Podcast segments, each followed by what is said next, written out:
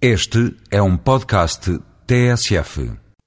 Agora temos eh, Voz Europa na TSF, a estratégia de Lisboa, eh, lançada na presidência portuguesa da União Europeia no ano 2000, tinha como objetivo tornar a Europa no espaço mais competitivo do mundo até 2010. Com a meta ainda longe de ser alcançada, a estratégia teve de ser revista a meio do percurso.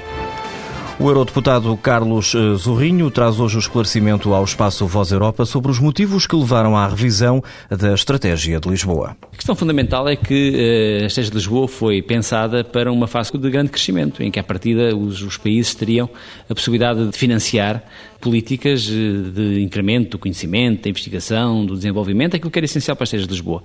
O que se verificou foi que, sobretudo a partir de setembro, de, enfim, do 11 de setembro de 2001, da, depois da, da invasão do Iraque, do aumento do preço dos combustíveis, o mundo globalmente entrou num processo de travagem económica.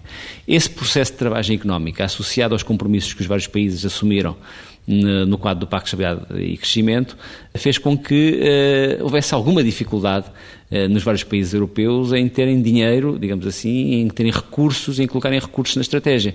Por outro lado, sendo a estratégia uma estratégia de método aberto de coordenação e até 2005, sobretudo europeia, nós sabemos que, embora não seja tudo mais correta, normalmente em fase de dificuldade os países tendem a privilegiar as políticas de proximidade, as políticas que são, digamos, de âmbito mais nacional e, em certa medida, terem menos, uh, menos, menos empenho naquelas que são políticas europeias europeias. E por isso é que em 2005 a Estratégia de Lisboa eh, passou ter também um compromisso nacional.